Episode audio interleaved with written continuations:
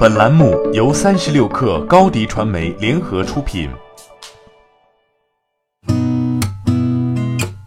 八点一刻，听互联网圈的新鲜事儿。今天是二零一九年一月十号，星期四。你好，我是金盛。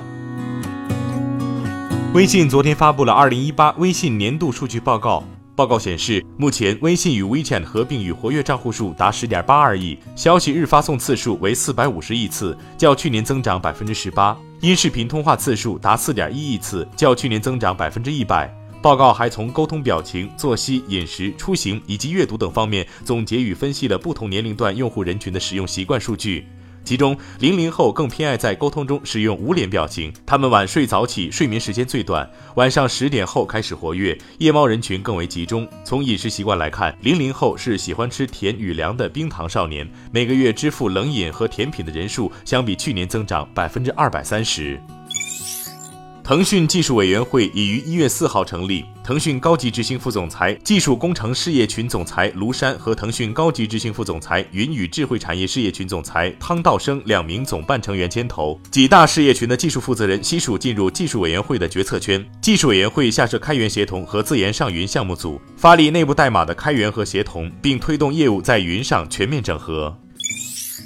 针对有消息称今日头条已达成对优酷的收购，正与西瓜视频对接业务，优酷方面回应称，该爆料完全是子虚乌有的胡扯，严重影响优酷品牌声誉，优酷将追究传播该不实消息的相关自媒体的法律责任。字节跳动副总裁李亮回应称，新闻不实。二零一八年十二月，曾有报道称字节跳动正以五十亿美元洽谈收购优酷和阿里音乐相关业务。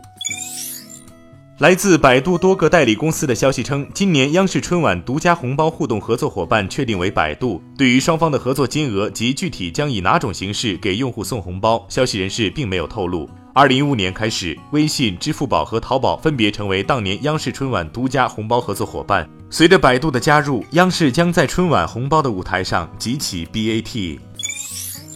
中国网络视听节目服务协会昨天发布《网络短视频平台管理规范》，规范指出，开展短视频服务的网络平台应当持有信息网络传播视听节目许可证等资质。网络短视频平台应当积极引入主流新闻媒体和党政军机关团体等机构开设账户。网络短视频平台应当建立总编辑内容管理负责制度，实行节目内容先审后播制度，包括节目的标题、简介、弹幕、评论等内容。建立政治素质高、业务能力强的审核员队伍。滴滴共享汽车昨天起试行免押金政策，目前运营中的杭州和宁波两地的滴滴共享汽车新用户可以免押金享用服务，原有押金用户于一月十号起可以申请退押金。未来，滴滴共享汽车将以开放平台的模式拓展至更多城市。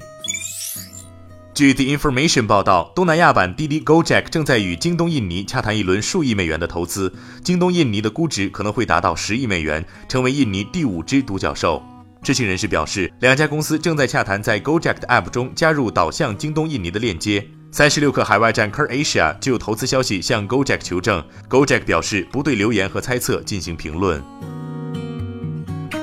八点一刻，今日言论：腾讯集团高级执行副总裁、微信事业群总裁张小龙在演讲中说，互联网工具应该帮人们提高效率。如果用户在微信朋友圈里停留时间变长，说明他社交效率变低了。我们还是倡导大家放下手机陪陪家人。张小龙称，近两年一些 App 把增加用户停留时长作为产品价值目标，这违背他的常识。